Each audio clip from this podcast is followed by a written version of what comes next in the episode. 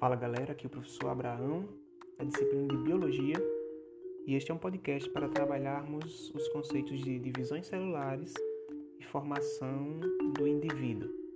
Então já pega o seu material, seu caderno para fazer suas anotações e vamos comigo para a aula de hoje. Vamos começar fazendo uma introdução sobre divisão celular e formação dos indivíduos. Você vai me acompanhar utilizando o seu livro a partir da página 354. A reprodução dos seres vivos é um dos fenômenos mais impressionantes da natureza.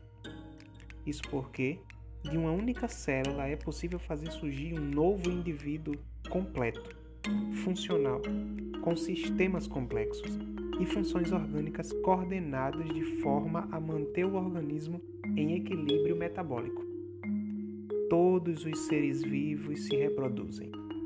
Essa é uma das características básicas que os define. Existem, inclusive, diferentes estratégias de reprodução que podem ser utilizadas pelos seres vivos em determinadas situações para garantir que a espécie se mantenha no ambiente. Além disso, tanto a reprodução sexuada quanto a assexuada garantem que as características dos progenitores sejam mantidas nos seus descendentes. Então, nós vamos entender hoje como ocorre a divisão celular e a formação dos indivíduos a partir de conceitos que já conhecemos, que já trabalhamos em sala. Eu vou contextualizar os, todas as fases da reprodução e da divisão celular e da formação do indivíduo para que você faça suas anotações e ao mesmo tempo eu vou exemplificar para que você entenda da melhor forma possível. Então, a reprodução é um dos fatores básicos na manutenção da existência de uma espécie. Sem reprodução, não existe vida. Todos os seres vivos que conhecemos se reproduzem, mantendo a própria espécie no ambiente que estão inseridos, perpetuando essa espécie. Seres uni e pluricelulares, eles dependem das divisões celulares para que consigam se reproduzir uma vez que essas divisões elas podem formar gametas ou seres pluricelulares completos. As células formadas elas podem ser classificadas de acordo com o número de cromossomos, conforme nós iremos estudar. Você aprendeu em anos anteriores sobre a ploidia celular. Você aprendeu que existem dois tipos de células, as procariontes e as eucariontes. As células eucariontes são aquelas que possuem organelas e que apresentam um envoltório nuclear, que é a membrana que envolve o material genético da célula, ok? Esse material genético é constituído por cromossomos, que se encontram em pares nas células somáticas, como nós já estudamos em sala. Por isso, essas células elas são classificadas como diploides. As células gaméticas, por sua vez, apresentam apenas um conjunto desses cromossomos, ou seja, os cromossomos, neste caso, não se apresentam aos pares, constituída então uma célula haploide. A formação dessas células ocorre por meio da divisão celular específica que nós conhecemos e nós entender a seguir. Beleza? Vem comigo. Eu vou dizer para vocês as etapas da divisão celular e aí eu preciso que nesse momento você anote esses conceitos. Combinado?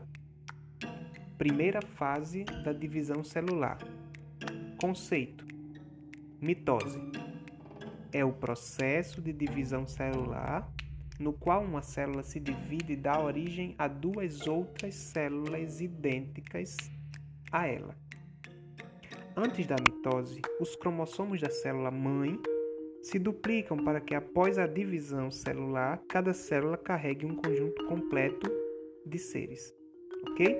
Garantindo que essas células formadas elas mantenham a mesma carga genética. Estou falando de multiplicação gênica, beleza? Dentro da mitose ocorrem quatro fases bem definidas. Anote, por favor. Essas fases são prófase, metáfase, anáfase e telófase. Conceito: prófase ocorre a condensação dos cromossomos e o envoltório nuclear começa a se desagregar. Os centríolos, organelas que auxiliam a divisão celular, se duplicam nessa fase para posicionarem-se em polos opostos na célula. Então, primeira fase da mitose chama-se prófase.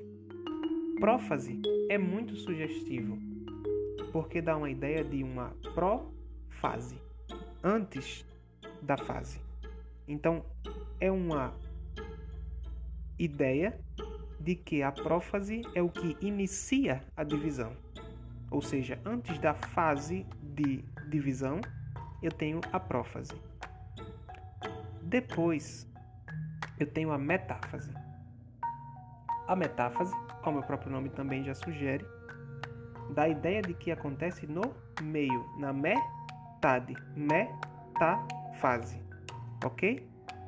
Nesta fase, os centríolos, nos polos opostos das células, formam as fibras do fuso, que se ligam à região central dos cromossomos, que se encontram posicionados na região central da célula. A anáfase é a terceira fase desse processo chamado mitose, e nela as fibras elas começam a ser encurtadas levando cada um dos cromossomos duplicados para um, para um polo diferente da célula. Então perceba, até agora nós entendemos que a divisão celular não é um procedimento muito simples. Nós temos fases complexas, termos complexos, por isso que eu preciso que você preste muita atenção a partir de agora. Você vai me acompanhar na página 356. A última fase da divisão da mitose. Chama-se telófase.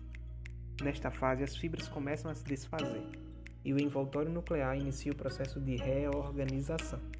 A membrana celular e o citoplasma elas sofrem uma espécie de estrangulamento que termina com a divisão celular. Se você olhar para a imagem abaixo no seu livro da página 356, você vai entender de forma muito simples como ocorre cada fase da divisão celular na mitose.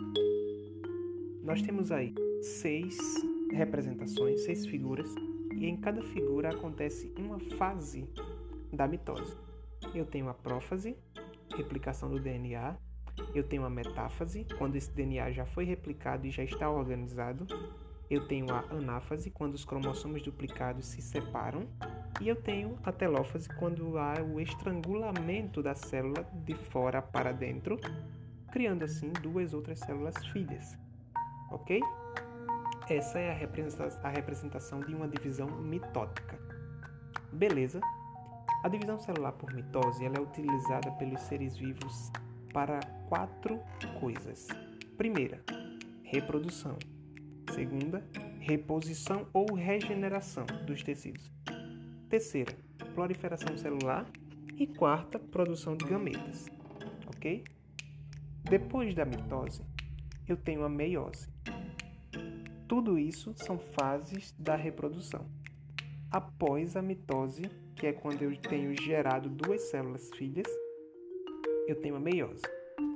Conceito: A meiose é o processo de divisão celular em que o número de cromossomos é reduzido pela metade nas células originadas, ou seja, nas células filhas. Sendo assim, uma célula diploide dará origem a células haploides ao final do processo de divisão. Na meiose, os cromossomos também serão duplicados antes do início da divisão, beleza? No entanto, essa divisão ocorre em duas etapas. Eu chamo de meiose 1 e meiose 2. Ok? No esquema abaixo, página 356, eu vou ter as duas fases da meiose, a meiose 1 e a meiose 2. Na meiose 1, eu tenho um termo um tanto quanto difícil, mas simples de se entender. Crossing over. Crossing over dá a ideia de permutação. Vamos entender então?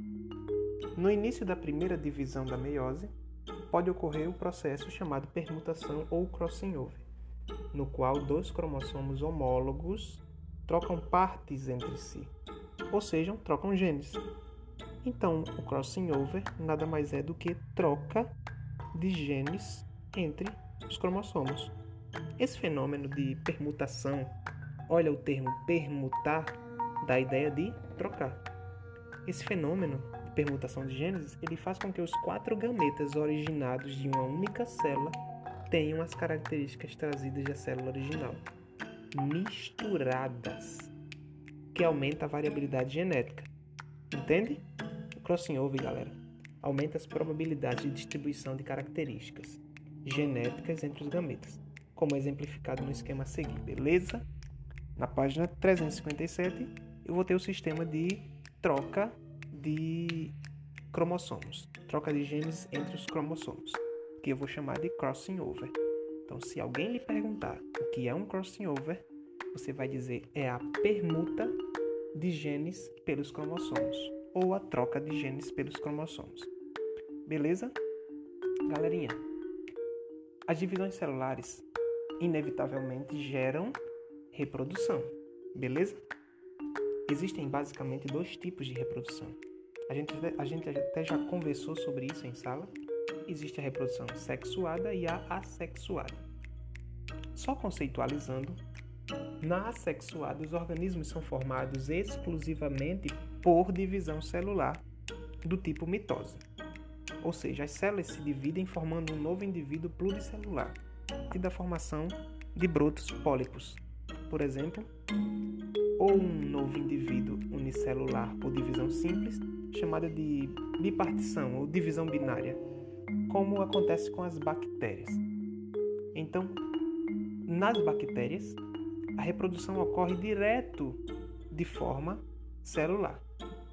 Já a reprodução sexuada gera clones, ou seja, organismos geneticamente idênticos ao indivíduo que os originou, pois como as células apenas se dividem copiando seu material genético, seus descendentes eles carregam a mesma carga genética do organismo original, de forma lógica.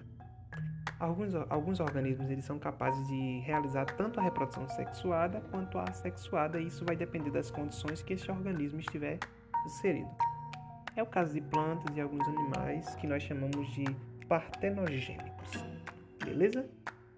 Na página 358, eu vou ter o conceitozinho de partenogênese. Se você tiver curiosidade, você pode conferir. Galera, essa foi a nossa aula sobre divisão celular. Na nossa próxima aula, trabalharemos os dois tipos de reprodução, sexuada e assexuada. É, nela, nós entenderemos como ocorre a reprodução e quais as fases dessa reprodução. Mas fique tranquilo, se você ficou com alguma dúvida nessa aula sobre divisão celular, faz a sua pergunta pela agenda que eu já te respondo por lá, ok? Eu espero que você tenha gostado. Essa foi uma proposta de podcast sobre divisão celular e as nossas próximas aulas a gente vai se comunicando através da agenda. Galera, espero em breve estar com vocês de forma presencial. Tenho certeza que vocês também estão com saudade. É isso, então, valeu e até a próxima.